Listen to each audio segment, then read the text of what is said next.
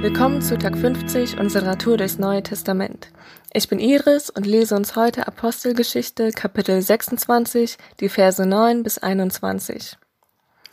Zwar meinte auch ich zunächst, man müsste den Glauben an Jesus aus Nazareth mit allen Mitteln bekämpfen.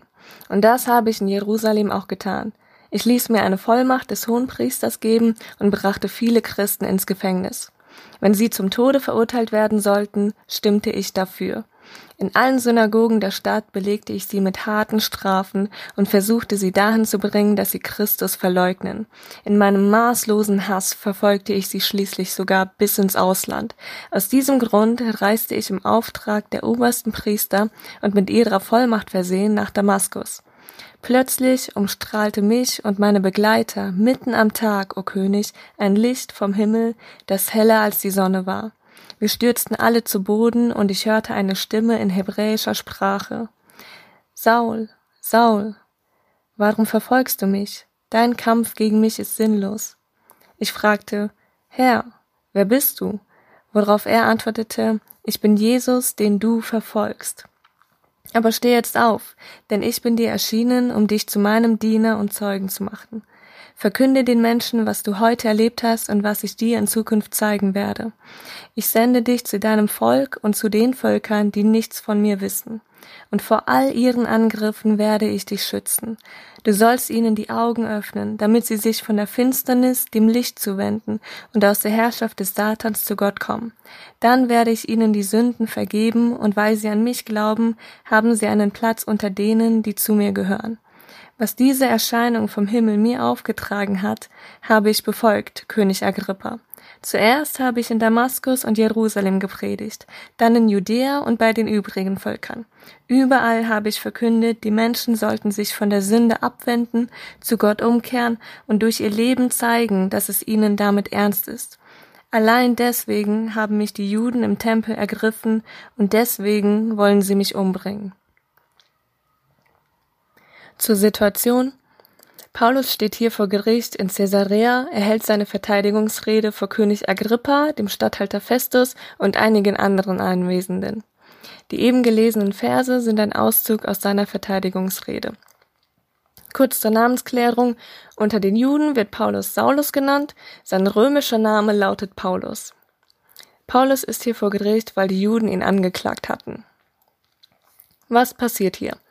Paulus Story ist die vom Verfolger zum Verfolgten, vom Hassenden zum Liebenden. Eine 180-Grad-Wende. Aus demjenigen, der die Anhänger Jesu in extremem Hass verfolgt hat, der diese Lehre von Jesus als dem Retter, dem Auferstandenen vernichten wollte, wurde durch die Erscheinung von Jesus Christus höchstpersönlich jemand, der nun selbst diese Botschaft von Jesus als dem von Gott gesandten Retter verkündet. Paulus muss klar gewesen sein, was da auf ihn zukommen würde. Er hatte ja schließlich selbst zu denjenigen gehört, die die Christen verfolgten. Er wusste also, dass wenn er nun auch ein Nachfolger Christi wird, er mit Verfolgung rechnen muss. Und trotzdem verkündet er diese Botschaft. Diese Botschaft ist es, wegen der er vor Gericht steht. Das heißt, ihm ist diese Sache mit Jesus so wichtig, dass er die Leiden dafür in Kauf nimmt dass er in Kauf nimmt, für diese Botschaft verfolgt zu werden. Trotz dieser Bedrängnis steht er zu Jesus, er bleibt ihm trotzdem treu. Und das bezeugt er auch vor den beim Verhör Anwesenden, vor König Agrippa, dessen Schwester Berenike, dem Statthalter Festus und allen anderen. Was zeigt diese Geschichte? Ich finde es so cool, und zwar zeigt sie, dass bei Gott Herzenswenden um 180 Grad möglich sind. Eine Begegnung mit Jesus reicht aus, dass sich die Herzenshaltung eines Menschen von Grund auf verändert, dass sich Hass in Liebe verwandelt. Heißt also für dich, alle die Menschen in deinem Umfeld, bei denen du nur den Kopf schütteln kannst, die so böse zu anderen sind, so intrigant sind, förmlich richtig giftig sind, vor welchen du vielleicht auch Angst hast, und die du vielleicht schon aufgegeben hast, weil du für sie einfach keine Hoffnung mehr siehst, weil du denkst, die ändern sich nie, oder vielleicht bist du selbst so jemand und weißt nicht, wie du da rauskommen sollst, genau da will ich die Hoffnung zusprechen, denn bei Jesus, bei Gott ist nichts unmöglich. Welche Menschen dir auch immer soeben in den Kopf gekommen sind, ich leg dir ans Herz und kann dir nur empfehlen, bete für sie. bete beständig für sie. Kein Mensch kann solch eine 180-Grad-Wende bewirken. Das kann nur Gott.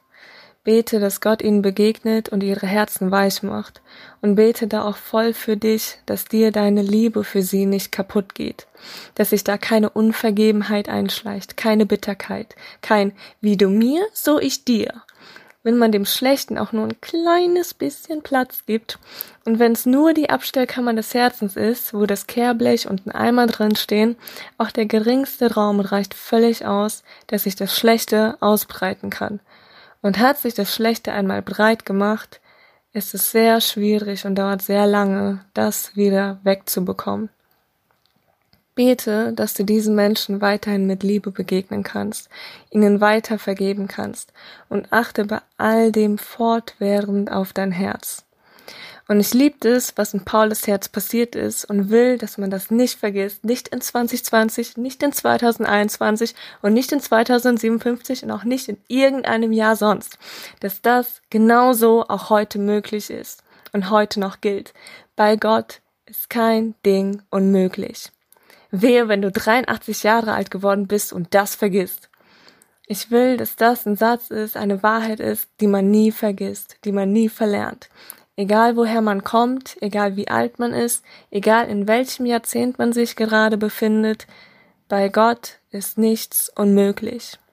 Und das absolute Coole daran ist, darauf kannst du immer vertrauen, weil das wahr ist.